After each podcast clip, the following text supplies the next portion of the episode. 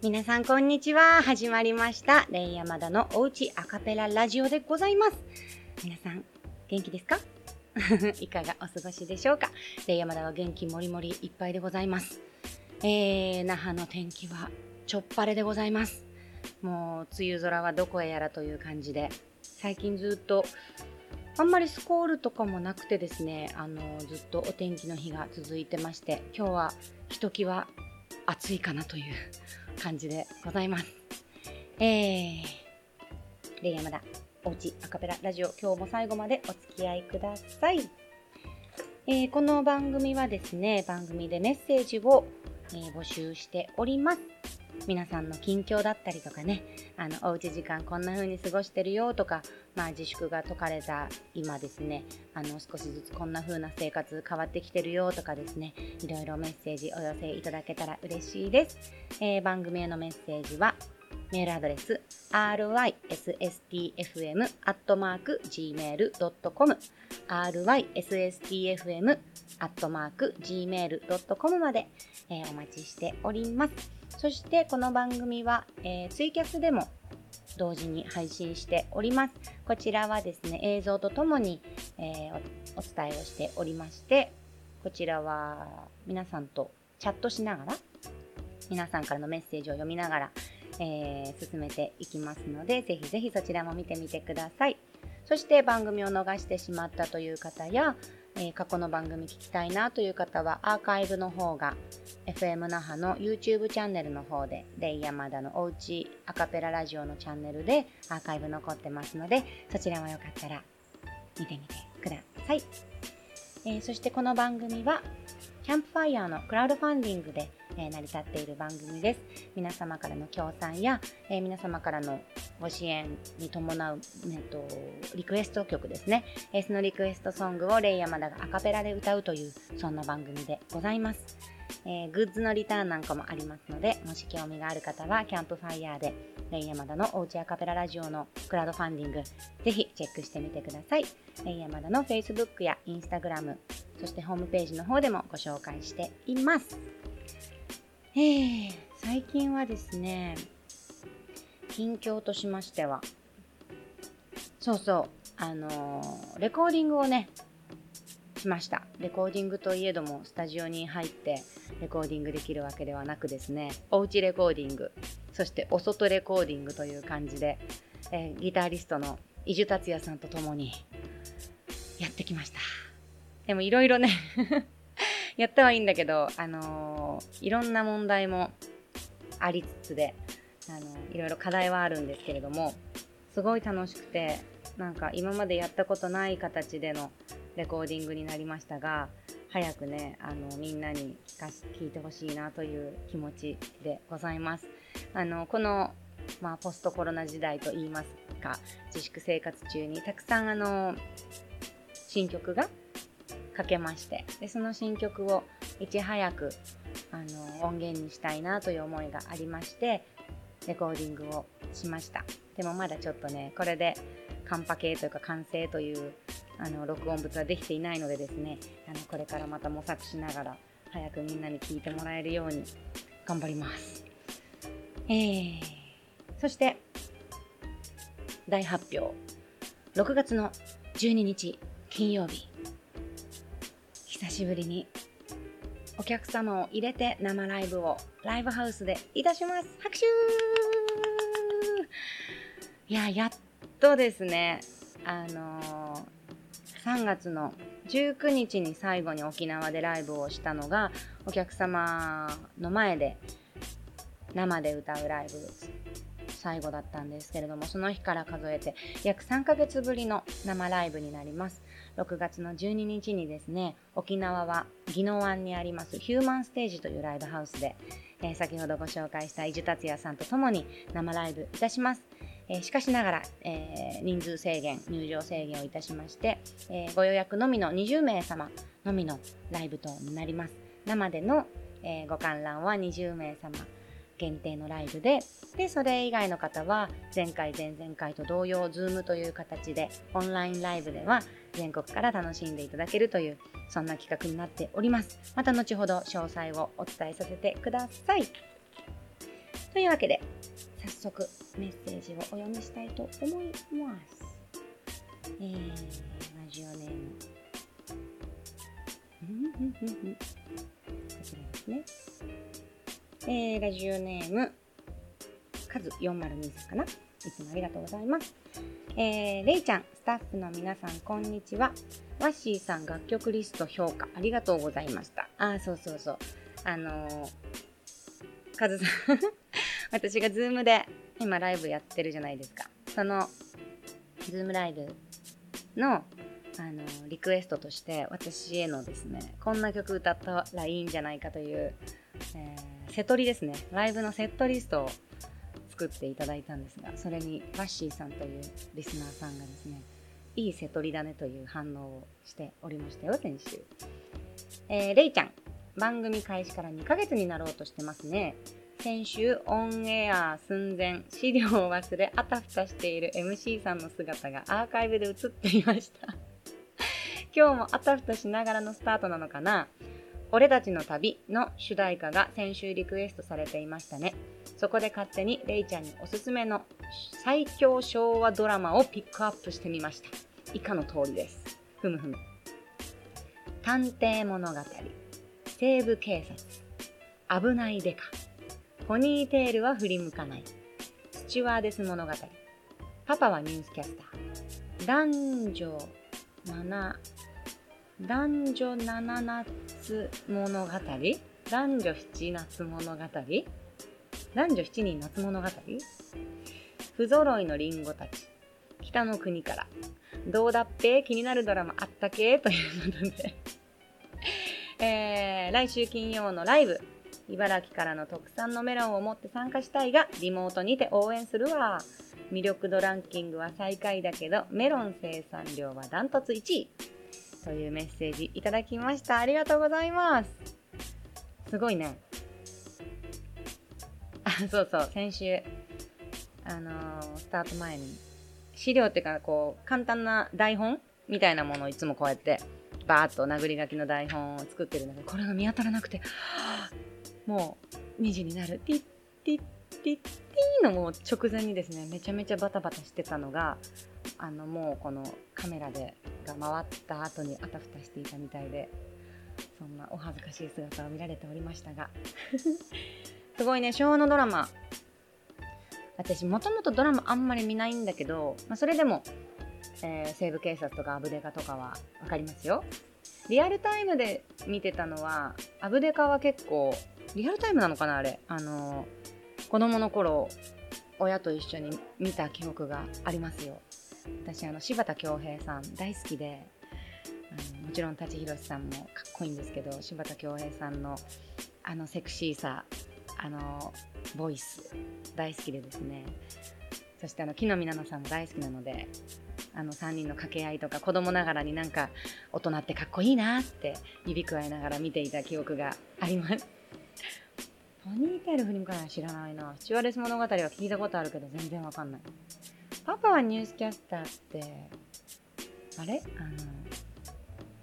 なんだっけ？えっ、ー、と古畑任三郎をした方。あの方のドラマかな。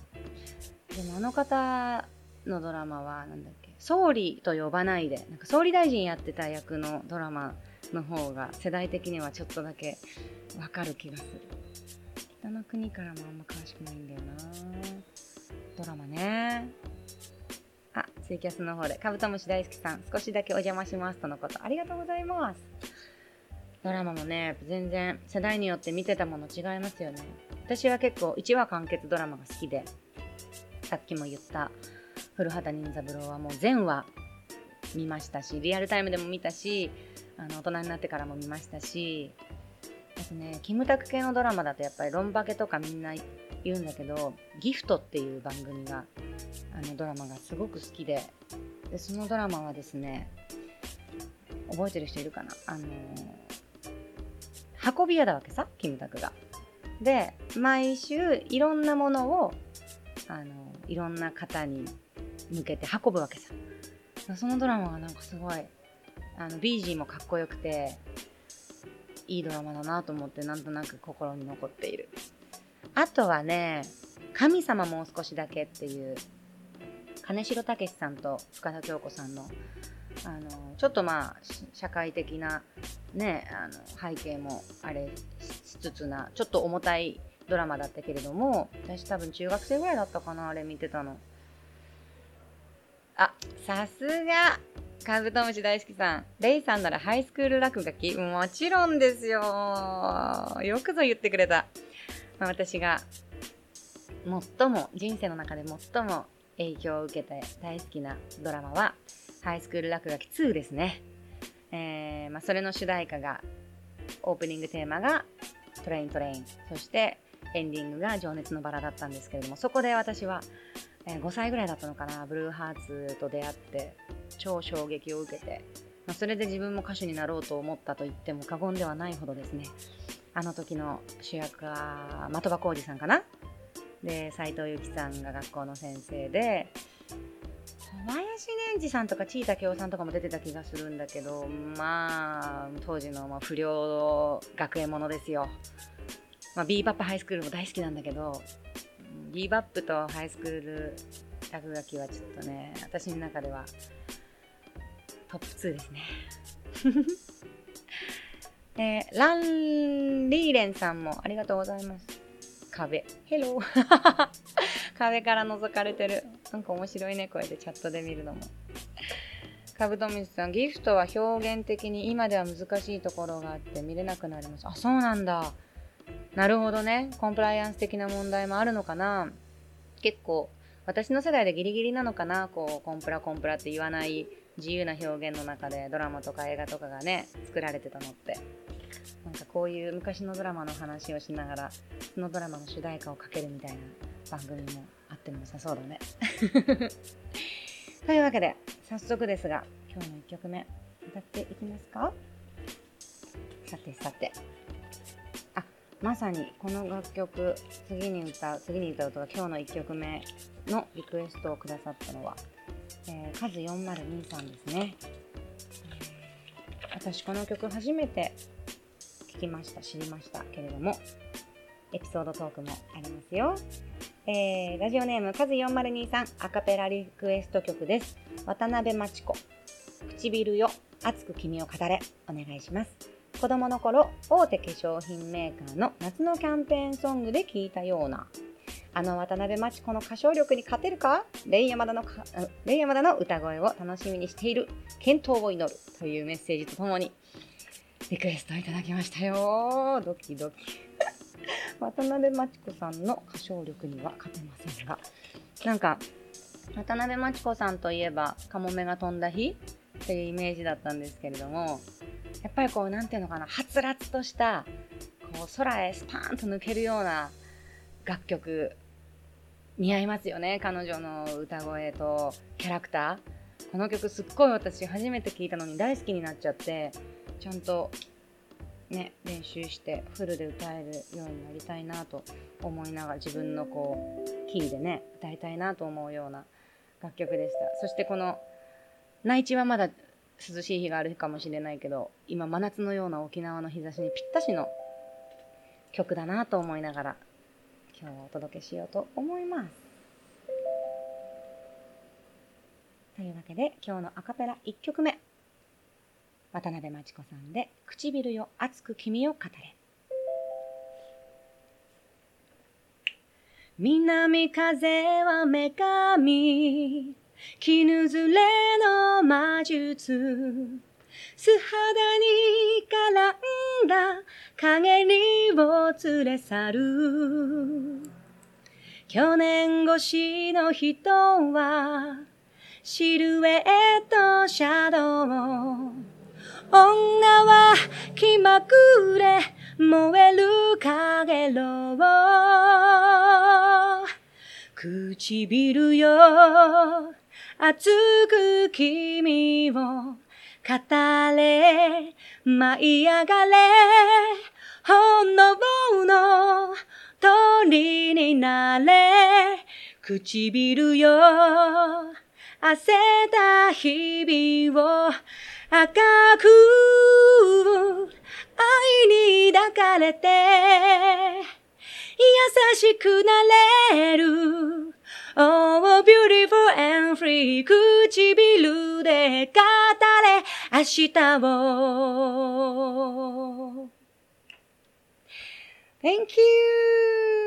you! ラジオネーム、カズ402さん、素敵なリクエスト。ありがとうございます。いや、すごい。かっこいい曲だよね。なんか、唇よ熱く君を語れっていうのなんか男性が女性に言ってるようなイメージが私の中ではするわけさ。なんだけどそれをあの元気印の渡辺真知子さんが歌い上げる感じがまたそのギャップもかっこいいしなんかすごいいい曲。パチパチパチいただきました。ありがとうございます。えー、いいね。なんか1曲目にふさわしい楽曲でございました。さてさて最近ですね私ある場所に行きました。沖縄。豊見城市豊見城市っていうとですね空港からまあほど近い、えー、場所にできました。DMM 水族館というところに行ってまいりました、えー、本当はね4月の21日オープン予定だったんですけれどもこのコロナの影響で5月の25日にオープンしたばかりの水族館、えー、すっごい楽しかった。えー、この水族館になぜ行ったかというとですね、私にはちょっとゆかりがありまして、私の父が建築家をしてるんですけれども、えー、父がですね、この DMM 水族館の、まあ、設計だったり、施工のスケジューリングにかけての、まあ、プロジェクトマネジメントを彼がした関係もありまして、えー、まあ、本人が本当はね、オープンとオープンから1ヶ月後ぐらいのチェックに来なきゃいけなかったんですけれども、まあ、この、あのー、コロナの影響で本人が来られないこともあってちょっと視察も兼ねて、あのー、見てきてほしいということもありまして行ってきました。まあ素晴らしい水族館でした。なんかね DMM ならではのというか DMM にしかできないようなうーん効果。を狙った水槽があのいくつも見られまして。そしてこの沖縄ならではのですねこの亜熱帯こう熱帯地域にいる魚だけではなくて動物たちいわゆる爬虫類とか両生類とかそういうものも見られるような、あのー、場所があったりでそういう熱帯エリアを表現したところではあのー、BGM なんかもね鳥の声だったりこう水の流れるような、あの、BG だったりが流れていてすっごく雰囲気も良くて面白かった。でなんかそのやっぱり DMM 特有だなと思ったのがやっぱ水族館っていうと水槽の脇に魚の名前があって生息地があって特徴が書いてあってみたいなこう説明書きがあると思うんですけれどもみんなこう DMM のアプリをダウンロードしてそのアプリと一緒に水族館の中を歩くとこう今見ている水槽とリンクした説明なんかが見られるようになっていてちょっとこう近未来的なもう超今っぽい感じの演出もあってですね。すごい楽しかったです。私が一番面白かったエリアは水槽の上に立てるというかこうガラス張りの床がガラス張りになっていてそこを歩いたりそこにしゃがんだりすると下にお魚がマンタとか他にもいろんなお魚たちが自分の眼下を通過していくそういうガラスの床のエリアがあったんだけれどもそこすごい神秘的で面白かった。なんかダイビングして一緒に泳ぐのとまた違う感覚？ですごい新しいなと思って見てきましたけれども。ねあのー、オープンしたばかりですけれどもあのマスクを持参していないとちょっと入れなかったりとか、あの消毒もすごく徹底したいしていたりとかですね、あのきちんとこのコロナに、あのね、順応したというかエントランスになっておりますので皆さん、えー、自分の身を守りつつですね安心しながらお魚さんたちと戯れてほしいなという感じでございます。ねみんな夏休み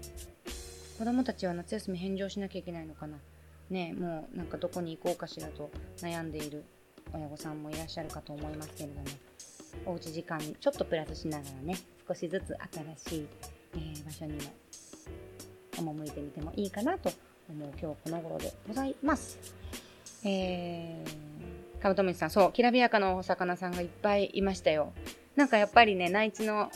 内地で見るお魚とは違うチョイッシングというか、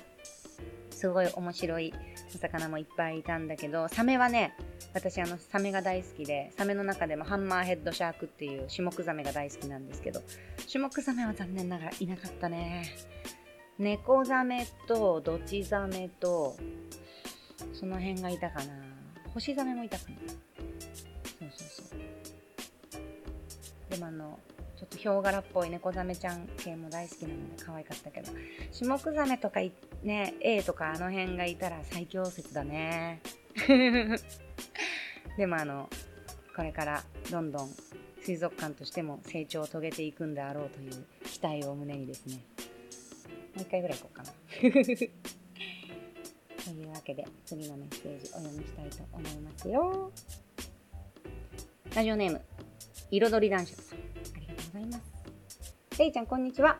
今日はこの時間はお仕事なので多分参加できません。多分、てんてんてん。ただ、それも寂しいので3日くらい前のカモの写真を送ります。もうくちばしの模様とか親ガモと同じになってきました。写真には写っていませんが、子ガモ12羽と親が親ガモともに無事に育っています。今度は土曜日に見に行けたらと思います。その時はカモの前で森のワルツを歌いたいと思います。レイちゃん、今の環境が東京と違って大変な部分も多々あると思いますが、頑張ってください。男爵よりという心温まるメッセージありがとうございます。そう、あのね、男爵さんは、あの、暇さえあれば、近所のカモを見に行っているリスナーさんです。そのさ、カゴカモたちがさ、子ガモたちが可愛いわけよ。でも今日届いたこの写真の子ガモはもうね、親ガモと見分けがつかないぐらい成長して、カモの成長ってこんなに早いんだね。だって一番最初にカモの写真送ってくれた2週間前か3週間前の時はもうまだ毛がポフポフのいわゆるカルガモの赤ちゃんみたいな写真だったんだけど今日の写真はもう立派なカモです。カルガモです。森のワルツを男爵さんバージョンでカモたちに聞かせてあげてください。いいですね。なんかやっぱりこのね4月5月6月ぐらいっていろんな動物たちが羽化したり孵化したり出産したりという新しい命がね生まれてそして植物たちも新芽が芽吹いてという季節でなんかこ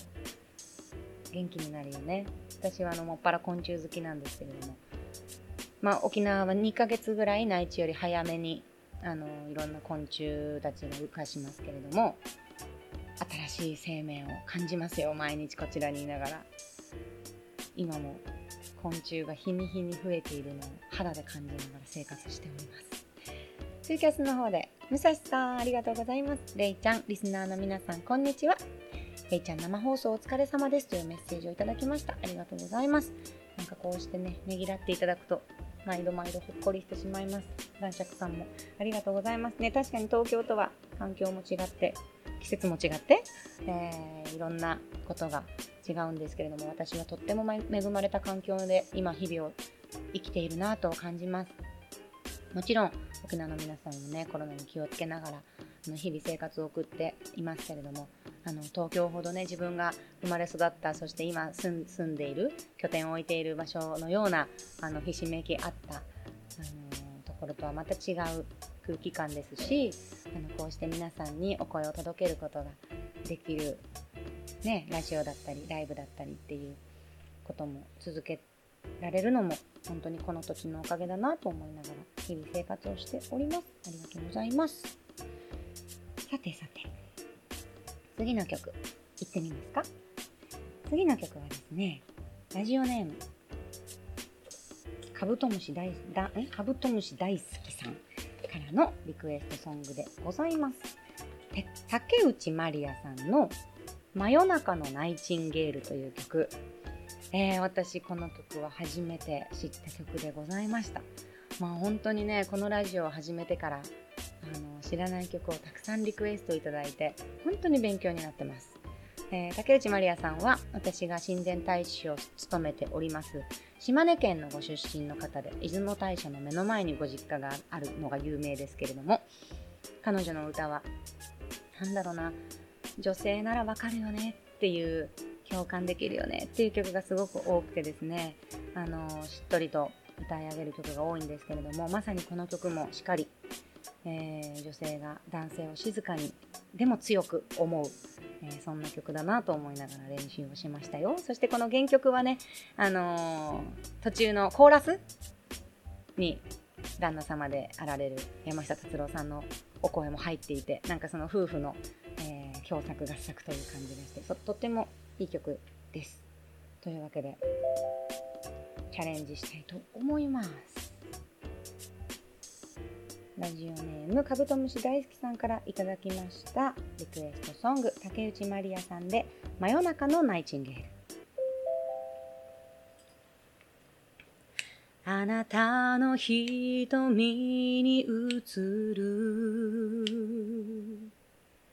悲しみの訳を教えて。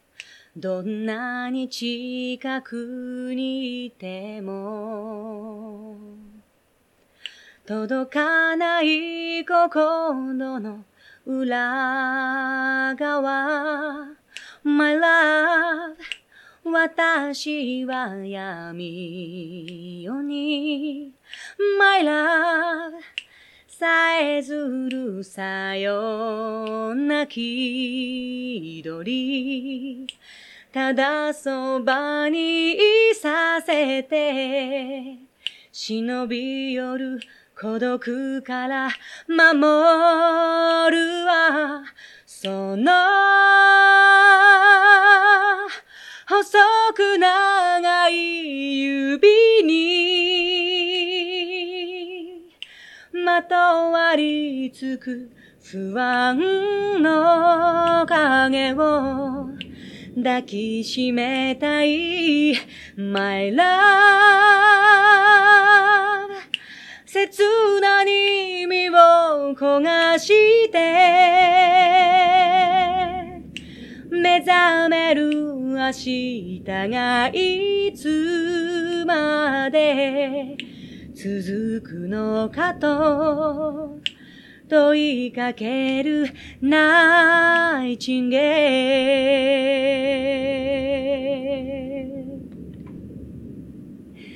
ーありがとうございます。リクエストいただいたのはカブトムシ大好きさん、竹内まりやさんの真夜中のナイチンゲールでした。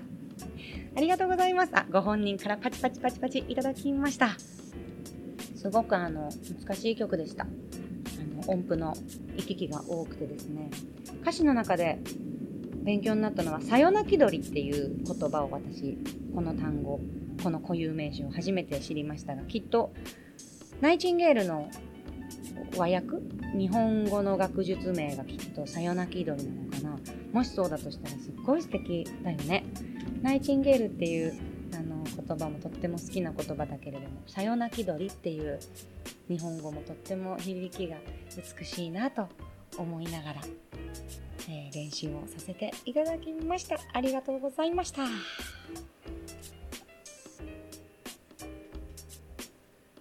この番組は本店ユース会株式会社インテリアズスティッキーウィッチ協賛でお送りしています。そしてラジオネームレイヤマダと同じ性格のファンさんから、えー、次のメッセージを読んでくださいという協賛です。医療従事者の皆様、ありがとう。皆さん毎日頑張ってください。ありがとうございます。そしてアカペラリクエストのご支援をくださったリスナーの皆様、ありがとうございます。えー、さてさて、時刻は14時30分回りました。ああっという間に半分過ぎてしまう。いや、こうしてね、皆さんにお会いはできないけれども、ラジオを通してえー、皆様からのメッセージを読んだりとかね、えー、生歌を届けられる機会がいただけて本当に毎週楽しく、えー、お届けしております。ありがとうございます。えメッセージお読みしたいと思います。カブトムシ大好きさんからいただきました。レイさん、スタッフの皆さん、こんにちは。今日も昆虫博士のレイさんに質問です。昆虫には人間のように感情や性格ってあるんでしょうか？レイさんのインスタグラムなど拝見していると虫くんたちのレイさんへの身の委ね方が半端なくて感情はないにしても懐いたりこの人なら大丈夫って安心を覚えることってあるんでしょうか？僕もコオロギとは仲良しのつもりです。職場に紛れ込んだ時はよく近くの草むらに逃がすんですがそっとおとなしく手の中にいてくれます。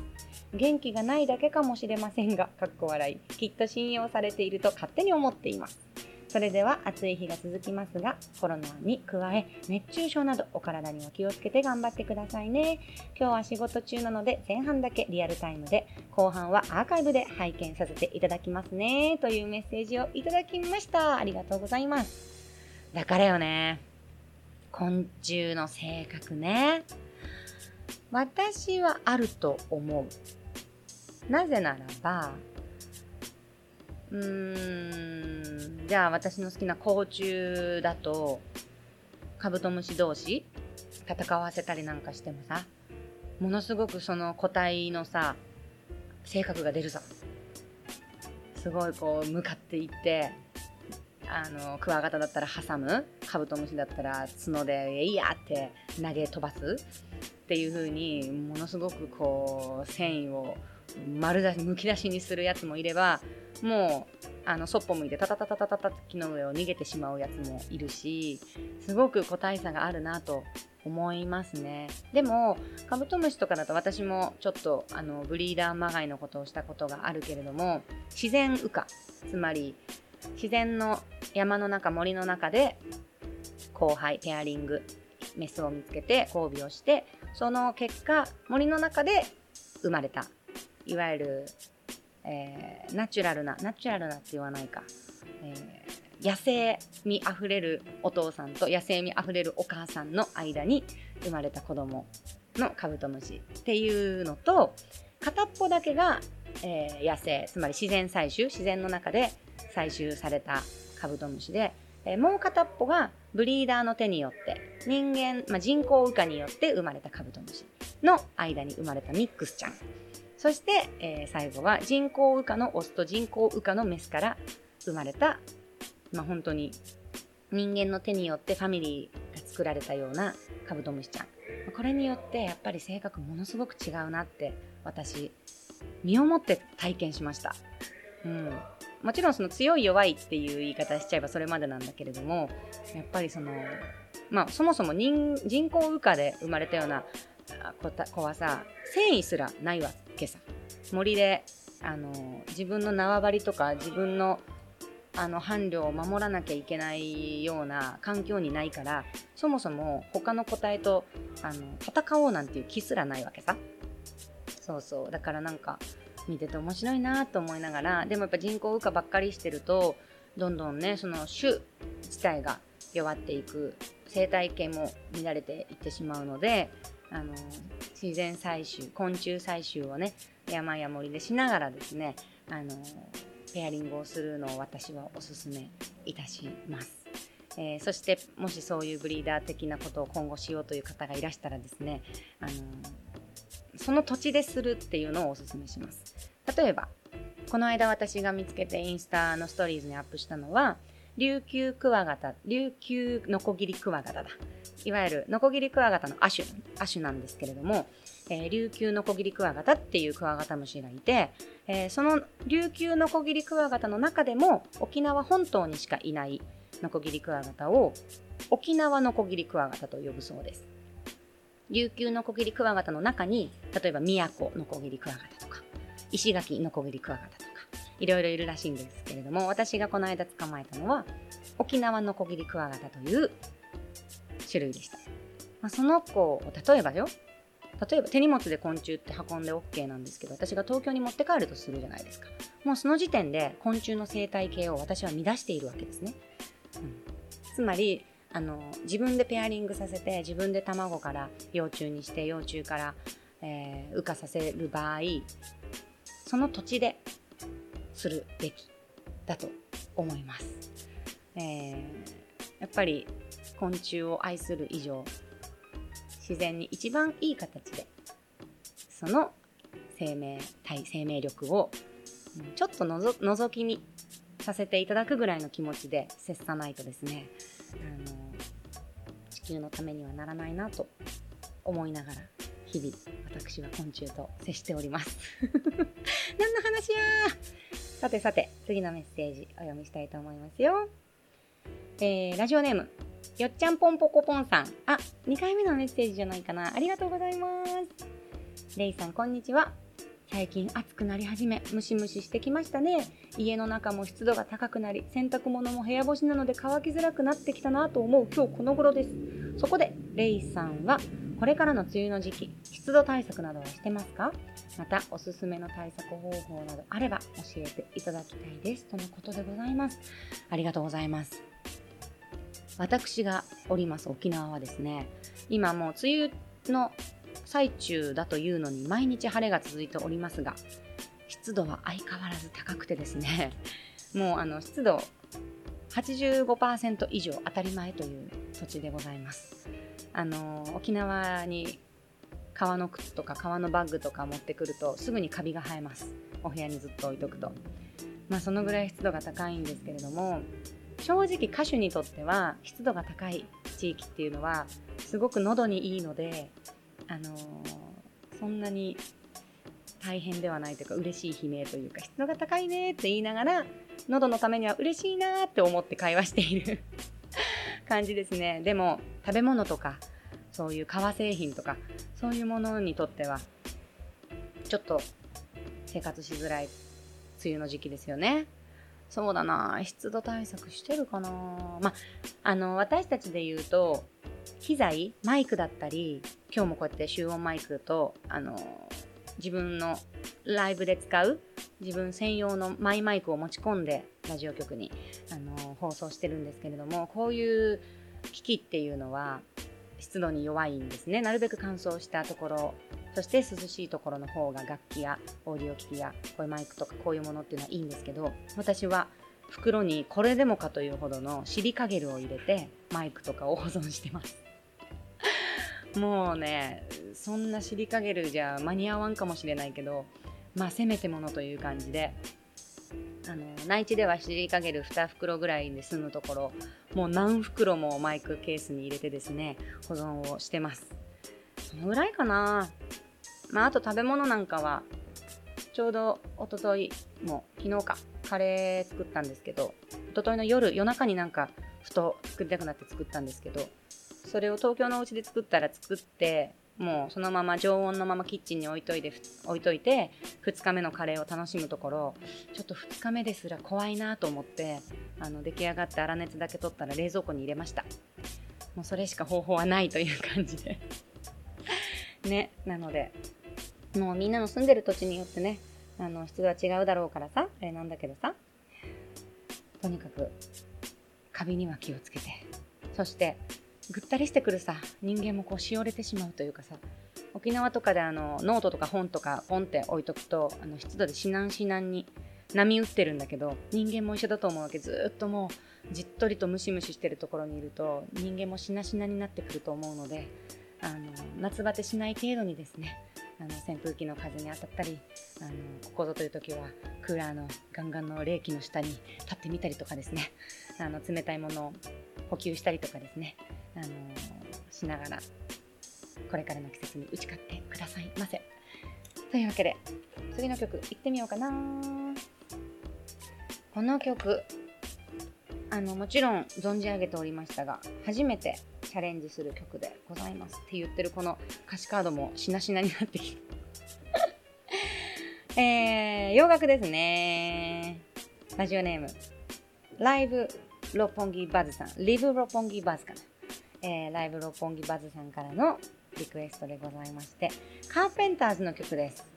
青春の輝きという、えー、放題で日本でも大人気の曲ですけれども、I need to be in love という、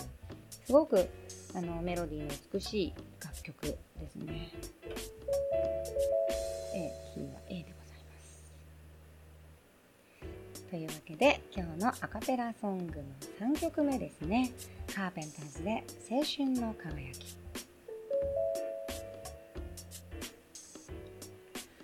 The hardest thing I've ever done is keep believing there's someone in this crazy world for me. The way that people come and go through temporary lives, my chance could come and I might never know. I used to say no promises, let's keep it simple. But freedom only helps you say goodbye. It took a while for me to learn that nothing comes for free. The price I've paid is high enough for me.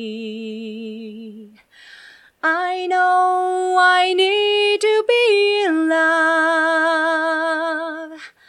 I know I've wasted too much time. I know I ask perfection of a quite imperfect world. And fool enough to think that's what I'll find.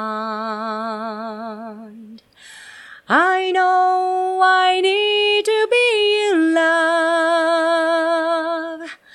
I know I've wasted too much time.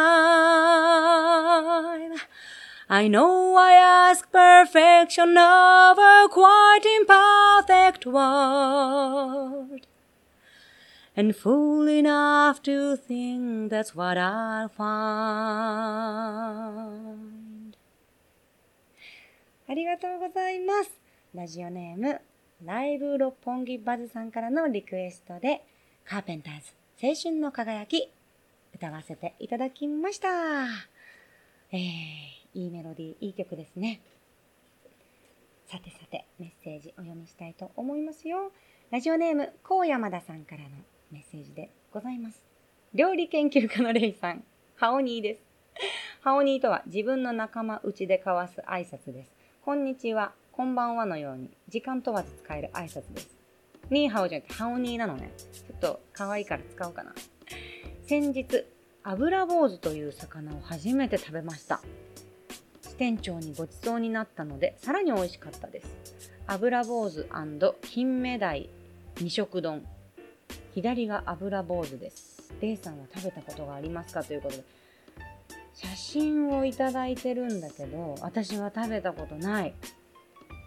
えー、なんかね、黄色っぽい、あの、切り身だよ。白身のお魚だと思うんだけど、黄色っぽい色した感じですね。へー。レイさんは食べたことありますか？また、沖縄は変わった魚が多いと思いますが、あまり本州では聞かない変わった美味しい魚はありますか？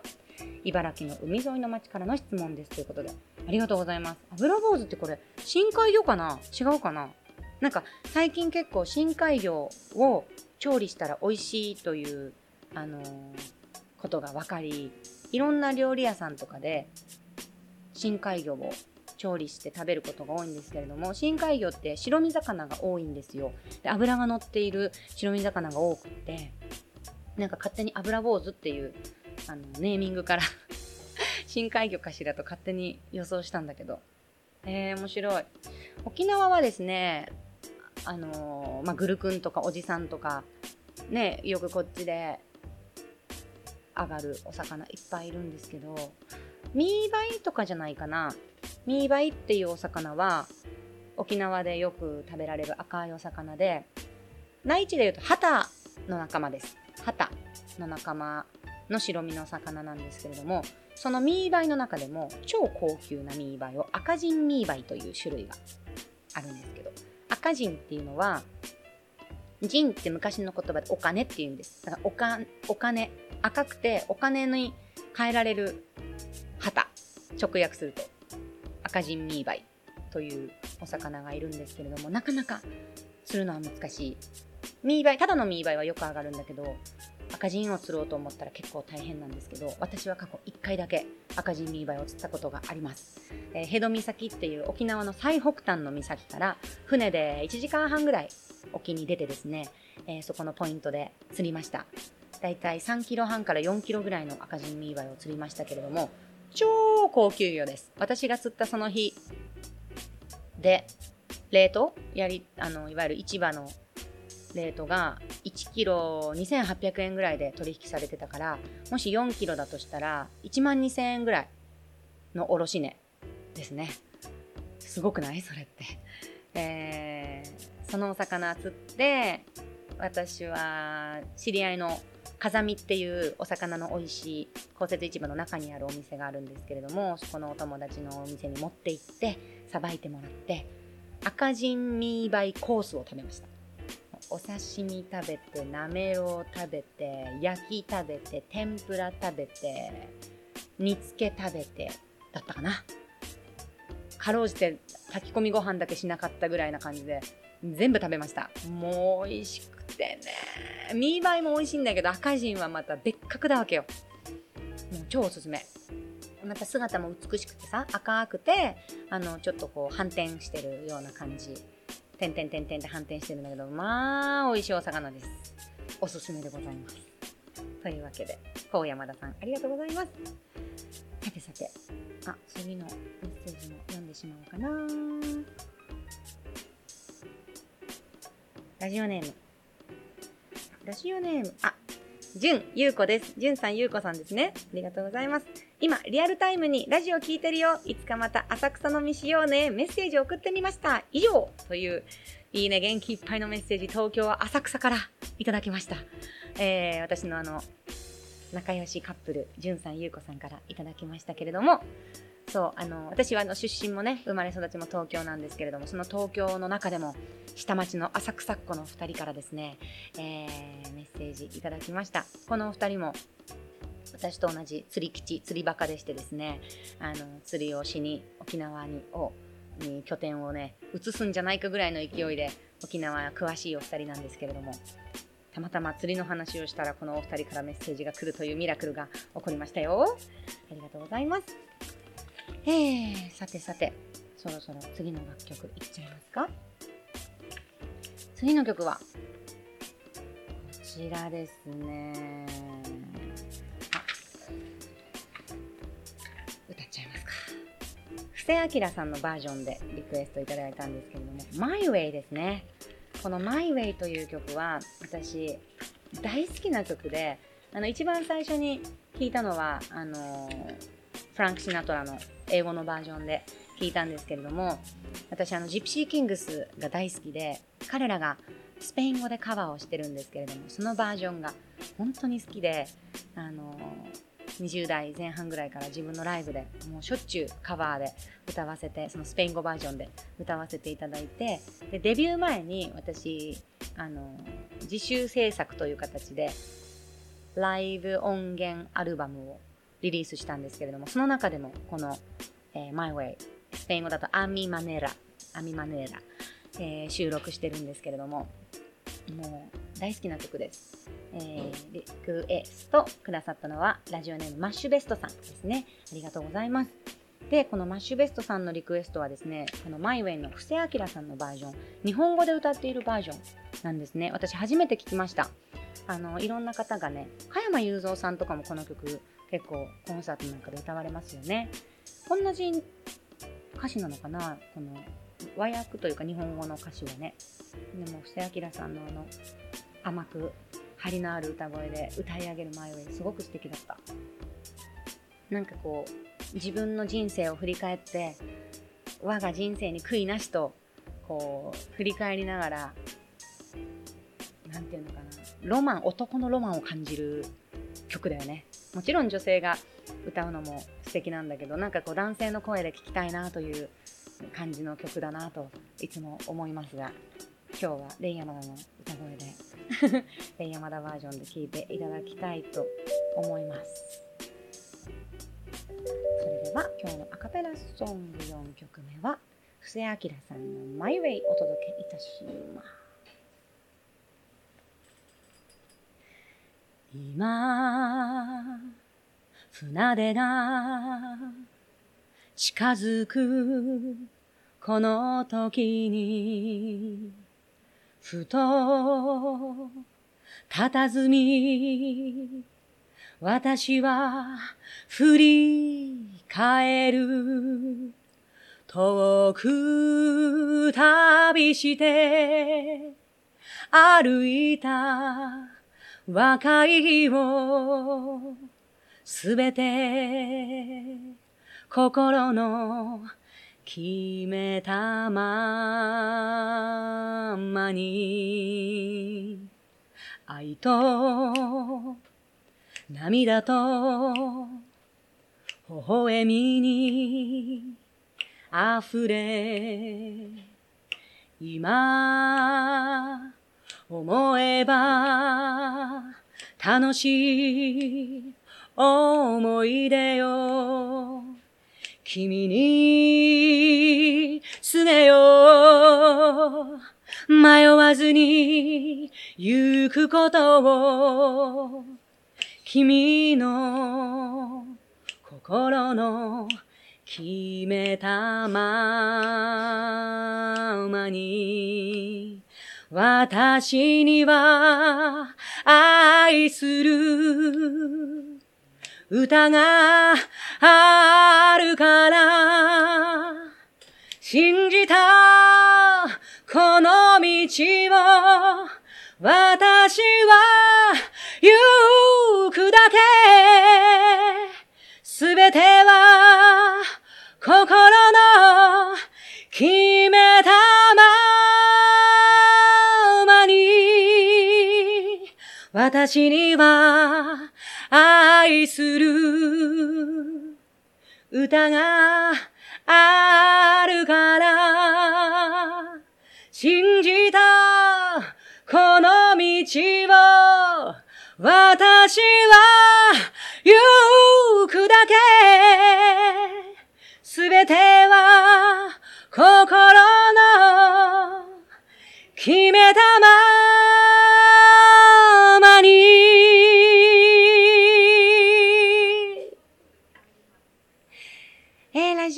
マッシュベストさんからいただきました。布布施明さんで、My Way リクエストありがとうござい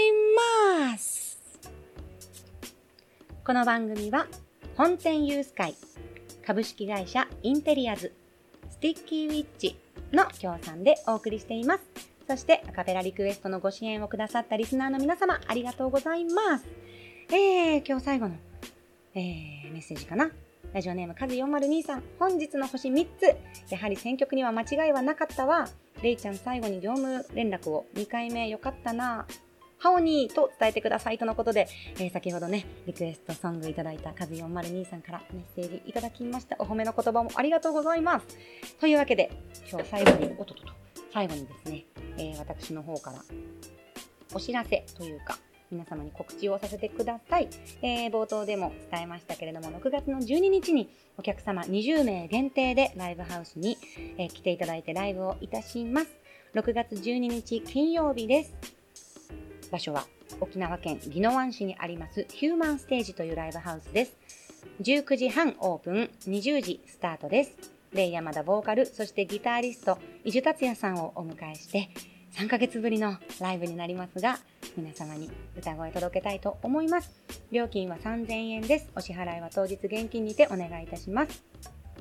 えー、20名の入場制限を設けています。ご予約ください。入場時は手の消毒をしていただきます。マスク着用でのご参加をお願いいたします。マスクを忘れた場合は、1人1枚使い捨てマスクをご提供いたしますので、ご安心を。そしてグッズ販売にてレイヤマダ手作りマスクもご用意してございます。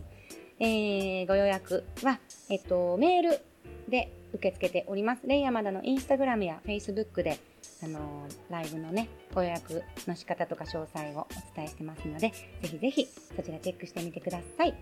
そして、この日は Zoom でもライブを同時配信いたします。えー、こちらの配信チケットの方も Facebook や Instagram の方でお買い求めいただけますので、ぜひぜひ6月12日、レイヤマダライブ楽しみにしていてください。というわけで、もう今日もおしまいですね。いつも皆様の優しいメッセージに元気づけられながら番組お伝えしております。また来週お耳にかかります。レイヤマダのおうちアカペララジオ今日はここまでありがとうございました。